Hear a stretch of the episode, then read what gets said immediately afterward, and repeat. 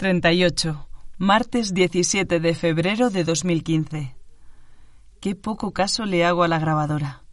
Luego es verdad que cuando me pongo, me pongo, pero cada vez me pongo menos. Bueno, hoy casi me muero y una cosa sí tengo que contarla. En serio, no sé cómo de cerca he estado de morirme y casi prefiero no saberlo. Lo que sí que sé es que soy muy inconsciente, porque cuando se me ha congelado el móvil del frío, lo que tenía que haber hecho es pararme y esquiar de vuelta a casa con muchísimo cuidado. Pero eso lo pienso ahora. En ese momento solo pensaba en que no podía desperdiciar un día tan soleado.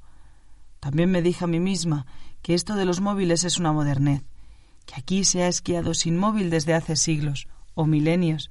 Sí, claro que sí, pero los que lo hacían eran personas que sabían esquiar cien veces mejor que yo, y seguramente no esquiasen solos, o si esquiaban solos le dirían a alguien a dónde iban, no como yo, que nadie sabía que había salido a esquiar, y lo más probable es que nadie se habría dado cuenta de que no estaba en casa hasta el domingo cuando Gunnar llegase con la compra.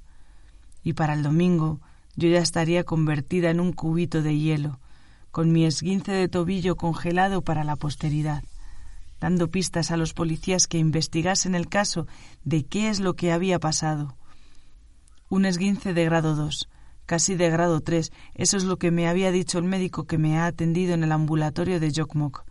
Anne-Marie, la mujer que me encontró por casualidad cuando volví a su casa en la moto de nieve. No solo me ha llevado al ambulatorio, sino que se ha quedado acompañándome hasta que ha llegado Gunnar, que cuando por fin se ha descongelado el móvil y le he podido llamar, resulta que no estaba en Jokmok, sino en Luleo, saliendo de la consulta del psiquiatra. Mi móvil ha resucitado a los cinco minutos de entrar en el ambulatorio. Yo creía que se había congelado para siempre, pero no.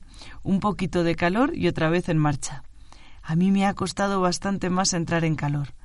En el ambulatorio han repasado cuidadosamente mis extremidades y no se ha congelado nada, pero dicen que he estado cerca. Me han colocado en un sofá comodísimo, me han puesto unas mantas encima y nos han traído dos tazones de chocolate, uno para Anne-Marie y otro para mí.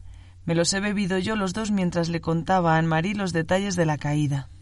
Hasta entonces apenas había tenido fuerzas para decir nada. No tenía mucho misterio.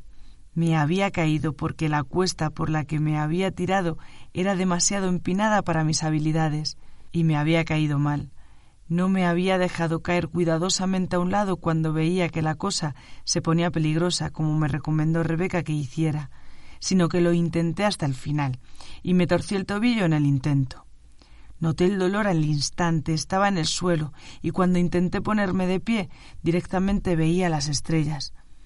Entonces eché mano al móvil y me acordé de que se me había apagado hace un rato por congelación, y me puse a llorar.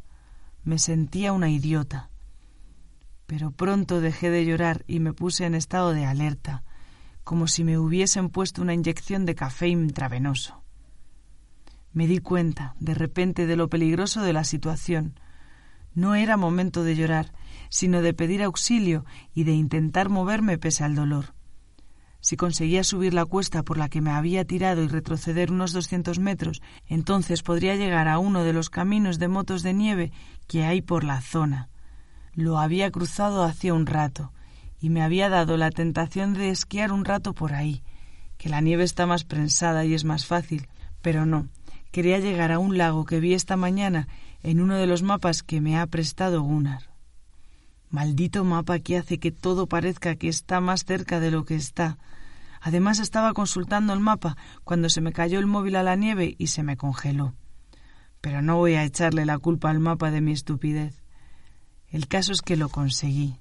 Me costó un triunfo, pero fui capaz de subir la cuesta y de seguir la huella que habían dejado mis esquíes hasta llegar otra vez al camino de las motos de nieve.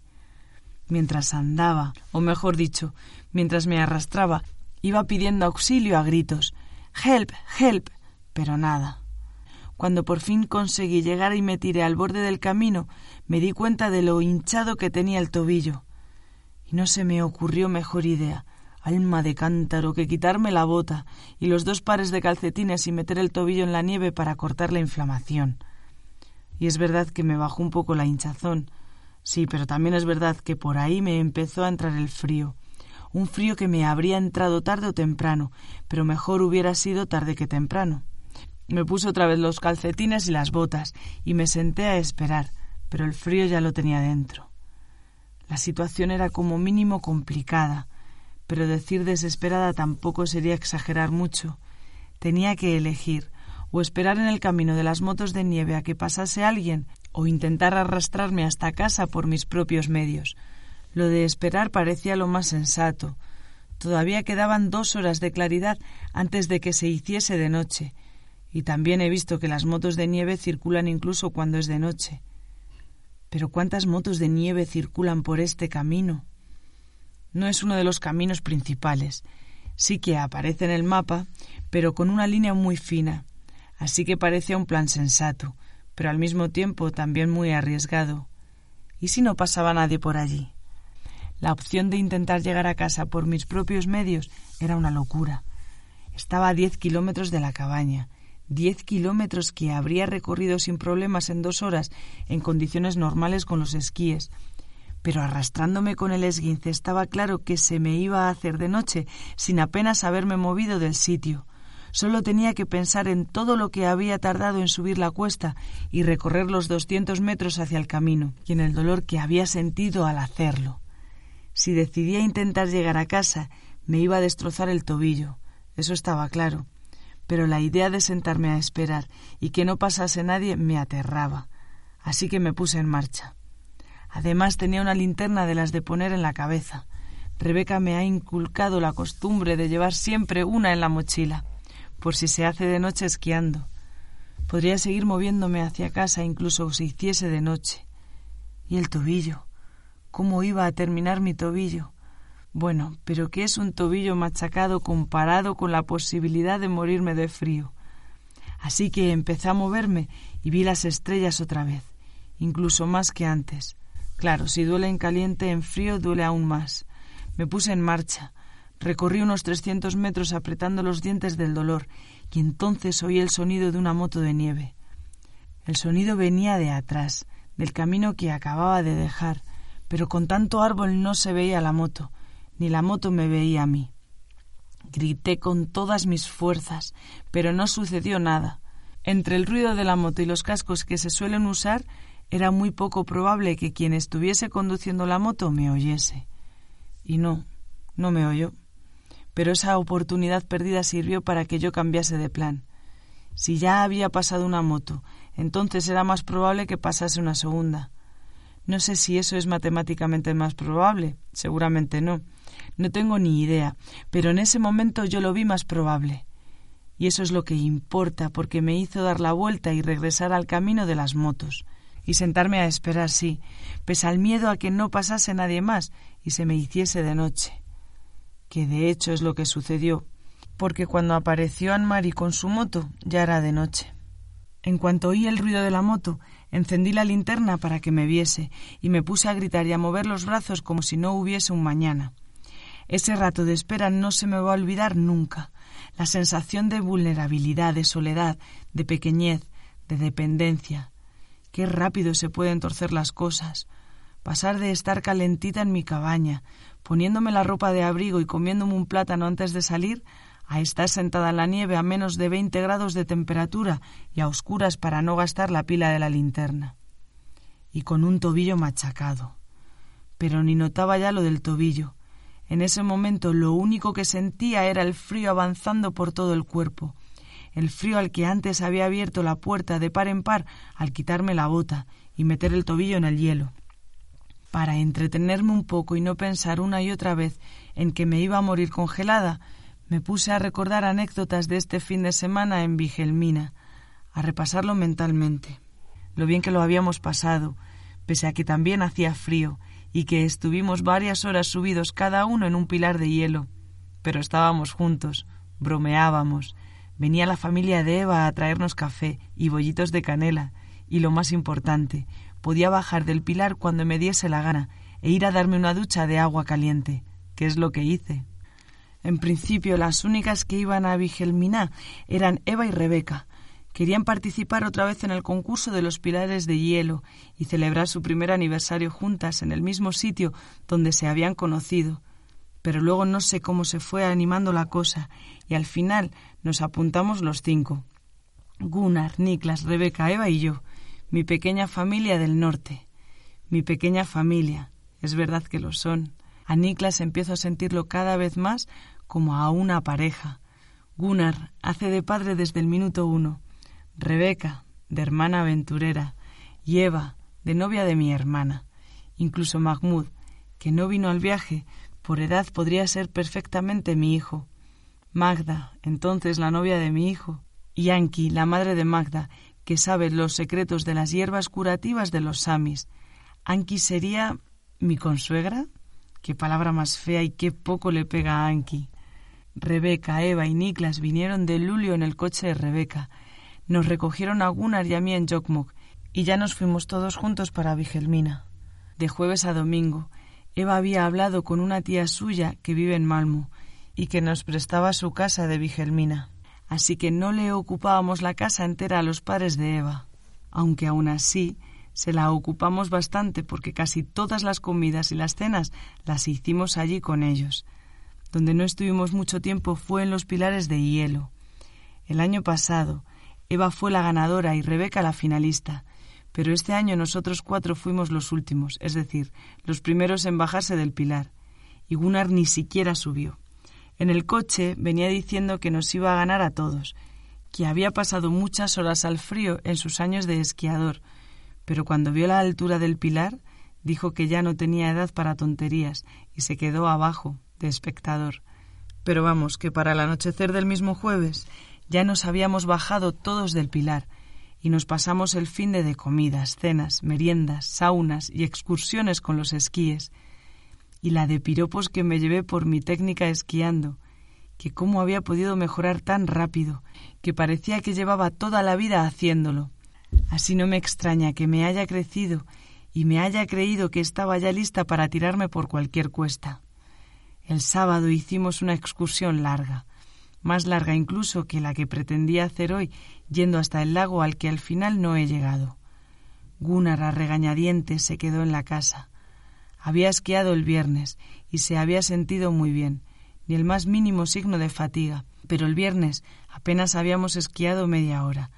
Así que el sábado por la mañana, cuando nos estábamos preparando para salir, Gunnar y Rebeca tuvieron una buena bronca.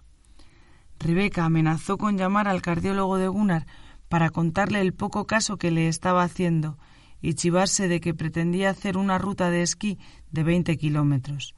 Tenía el número del móvil del cardiólogo. Se lo había dado por si había una urgencia, y Rebeca consideraba que esto era una urgencia, una urgencia preventiva. Al final le convenció de que se quedase. No le quedó opción.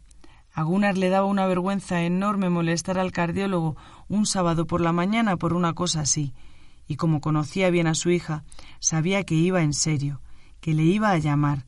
Tenía el móvil en la mano y si él no cedía, le llamaba. A los demás nos dijo que una señal inequívoca de que uno lleva viviendo demasiados años es cuando tus hijos te empiezan a tratar como si fuesen tus padres. Y a Rebeca le dijo que se iba a la tienda a comprar un paquete de cigarrillos y que a ver si tenía valor de llamar al cardiólogo un sábado por la mañana para archivarse de eso también. Luego se marchó dando un portazo. Rebeca nos dijo que no pasaba nada, que se le pasaría pronto el enfado, y que siguiésemos preparando los sándwiches y los termos de café para la excursión. Y es verdad que se le pasó pronto. En cinco minutos estaba de vuelta, sin cigarrillos, arrepentido y avergonzado por su comportamiento. Le pidió perdón a Rebeca por haberse enfadado con ella, cuando lo único que había hecho era preocuparse por su salud, y además una preocupación bien fundada y avalada por el criterio del cardiólogo. También nos pidió disculpas a nosotros por haber montado la escena. Decía que últimamente estaba muy irascible. Creía que era por las pastillas que le había recetado el psiquiatra. Bueno, o la mezcla entre las pastillas del psiquiatra y las hierbas samis que empezó a tomar en Navidad y que no quiere dejar de tomar. Porque funcionan. Vaya si funcionan Desde que empezó a tomarlas se le han pasado las paranoias, la obsesión con los rusos y el miedo a la Tercera Guerra Mundial. Niklas, que hasta ese momento no tenía ni idea de cuál era el motivo por el que Gunnar estaba yendo al psiquiatra, bromeó con la obsesión con los rusos y dijo que menos mal que ya se le había pasado, porque él era medio ruso. Y nos reímos todos, incluido Gunnar, y yo empecé a notar cómo se me deshacía un nudo que he tenido en el estómago en las últimas semanas o meses, desde aquel domingo en que Gunnar se presentó en casa convencido de que Niklas era un espía ruso y se puso a buscar pistas en la cabaña trastero. Al final conseguí que se metiese en la cabaña conmigo a tomar un café, y ahí quedó la cosa. Se fue para su casa y no removió más. Pero yo me quedé con el dilema en la cabeza, contarle o no contarle nada a Niklas, quien, por cierto, acababa de estar de visita. Es verdad que le había hablado de la obsesión de Gunnar con los submarinos rusos y del kit de emergencia que me había traído, y también es verdad que nos habíamos reído juntos de lo exagerado del asunto, pero no me animaba a contarle lo otro, a decirle que la obsesión de Gunnar había dado una vuelta más de tuerca y ahora sospechaba que él era un espía ruso. Me daba apuro por Gunnar y no le dije nada. Tampoco le conté que habíamos entrado en la cabaña trastero y que habíamos visto los papeles con la estampa de Vladimir Putin.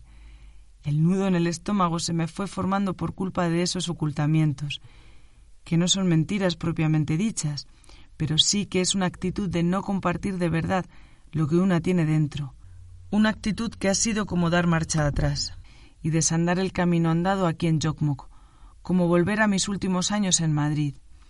No completamente, por supuesto que no, pero sí un poco, y el nudo en el estómago es un indicador de que no me apetece retomar esa senda ni siquiera ese poco. En Navidades, como Niklas iba a venir de visita varios días, tenía pensado contárselo, pero como justo antes había pasado unos días con Gunnar y había visto que empezaba a mejorar gracias a las hierbas samis, pues le quité hierro al asunto. ¿Para qué remover algo que a lo mejor ya no tiene ninguna importancia? y es que las hierbas parecían haberle hecho un efecto inmediato. Le relajaban de tal manera que le hacían olvidarse de su obsesión. En lugar de pasarse los días y las noches conectado a Internet leyendo blogs tremendistas, de un día para otro lo había dejado por completo y se había puesto con un proyecto que llevaba años aplazando. Restaurar una mesa que habían heredado de los padres de Astrid y que apenas habían usado nunca porque se caía a cachos pero la mesa merecía la pena, y quería dejarla en condiciones para poder regalársela a Rebeca y a Eva. Ahora que se habían ido a vivir juntas y que estaban mirando apartamentos más grandes o incluso una casa a la que mudarse. Eso es a lo que se dedicó en los días de Navidades que estuve allí, a renovar la mesa, y ni una sola mención a los rusos ni, por supuesto, a la idea de que Niklas fuese un espía. La última vez que le oí hablar de eso fue Nochebuena, de camino a casa del tío Eric. Esa mañana se había tomado por primera vez la infusión con las hierbas samis. Tardaron unas horas en hacerle efecto y luego, zas, dejó por completo el tema. Y eso que no había pasado ni siquiera una semana desde el día que se coló en la cabaña trastero a rebuscar en las cajas. Pero lo de no mencionar el tema implicaba también que tampoco se ponía a hablar de ello serenamente. Simplemente lo había borrado del mapa. Eva, Rebeca y yo, que esos días nos pasamos mucho tiempo juntas en la cocina preparando diferentes comidas navideñas, nos preguntábamos si en algún momento daría el paso de hablar de ello, pero no queríamos forzarle. Rebeca le había preguntado por las hierbas samis, si le estaban sentando bien, y preguntarle eso era tenderle la mano para que hablase del tema, pero Gunnar no estaba por la labor. Sí, sí decía que le estaban sentando muy bien y que le tranquilizaban mucho, pero no soltaba prenda. Seguía pensando en los submarinos y en una invasión inminente de los rusos. El cambio era simplemente que ahora no nos lo decía o de verdad se le había pasado la paranoia. No había manera de saberlo, pero de todas maneras yo me lancé a contarle a Gunnar lo que Rebeca y Eva ya sabían, que Niklas y yo nos estábamos viendo, que teníamos algo, así como una relación o un principio de relación. Me costó un mundo decírselo. Me sentía como si hubiese vuelto a tener quince años y estuviese hablando de mis novios con mi padre o con mi abuelo. Le pareció estupendo. Dijo que Niklas era un buen chico y que le tratase bien, que ya lo había pasado muy mal cuando Hilda rompió con él. Y digo yo que si hubiese seguido sospechando que Niklas era un espía ruso, habría reaccionado de otra manera. Las hierbas samis le habían tranquilizado y aparentemente le habían liberado de la obsesión.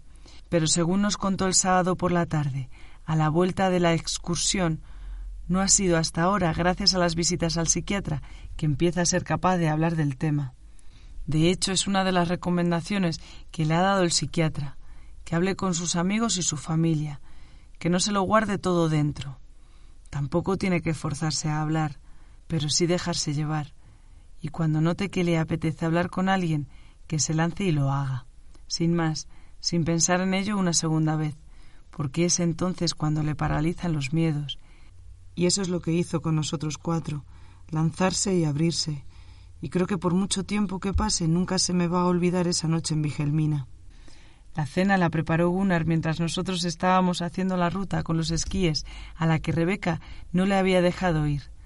Después de haber salido dando un portazo, cuando volvió a casa y nos pidió disculpas, nos dijo que disfrutásemos de la nieve y de nuestra juventud, que él se encargaba de preparar la cena y que iba a innovar, porque siempre cocinaba las mismas cuatro cosas.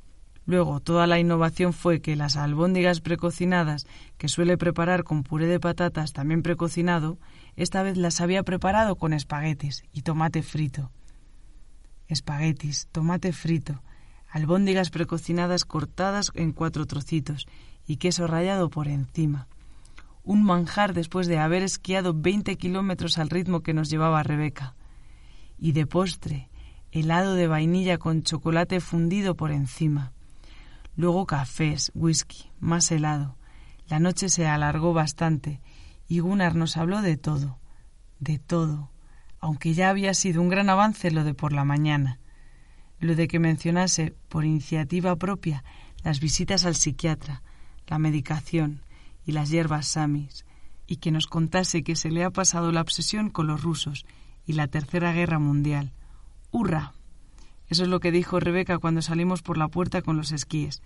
Bueno, en realidad dijo hurra, porque los suecos ponen el acento en la A, pero quiere decir lo mismo. Estaba contenta por su padre. Por fin se estaba arrancando a hablar de sus problemas y preocupaciones, lo que no se imaginaba, y yo tampoco, es que a la vuelta de la excursión nos iba a contar su historia, toda su historia, la historia de Sergei, el niño ruso que perdió a sus padres en una de las purgas de Stalin, que llegó a Suecia cuando tenía seis años y que entonces desapareció y se convirtió en Gunnar, y nada más que Gunnar. Hasta ahora, porque primero con el psiquiatra y luego con nosotros había decidido sacar al Sergei que llevaba dentro. Ya no quedaba mucho de Sergei.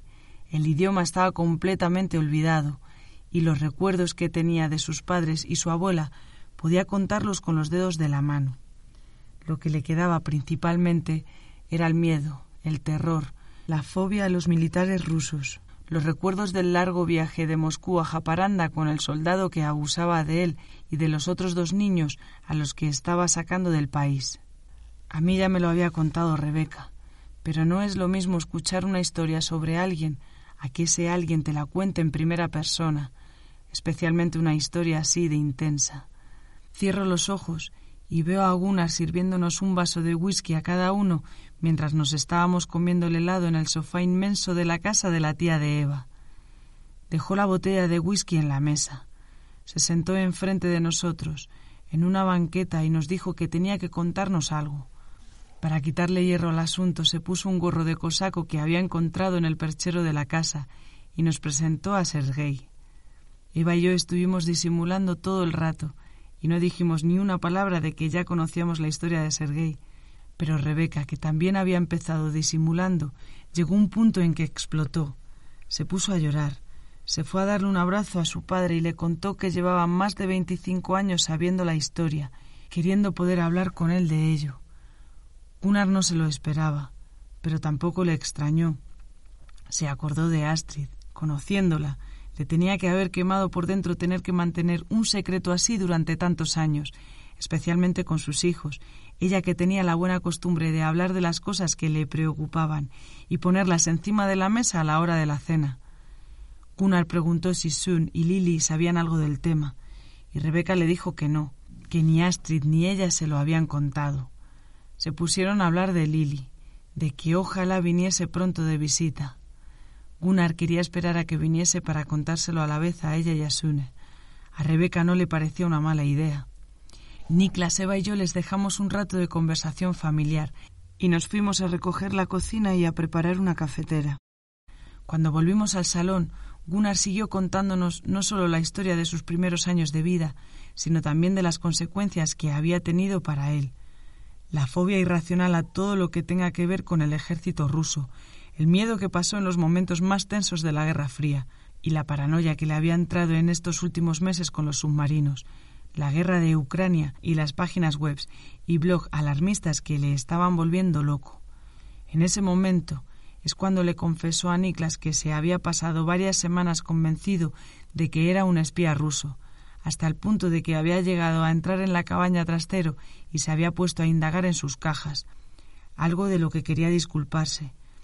Pero entonces a Niklas le dio un ataque de risa, y el que empezó a disculparse fue él, a disculparse por la risa. Decía que no se estaba riendo de Gunnar, sino de la situación, de pensar en él mismo convertido en un espía ruso. Como era momento de confesiones, me lancé y le dije a Niklas que yo también había entrado en la cabaña trastero al ver que Gunnar estaba ahí dentro para tranquilizarle y sacarlo de allí. Pero claro, no había podido evitar ver el contenido de una de las cajas, la que Gunnar estaba vaciando, la de los panfletos y tenía que reconocer que me había parecido bastante chocante. A Niklas le volvió a dar la risa, y también la tos, y se fue a la cocina por un vaso de agua. Yo me fui detrás diciéndole que no se escapase, que le habíamos descubierto, que estaba claro que era un espía. En broma.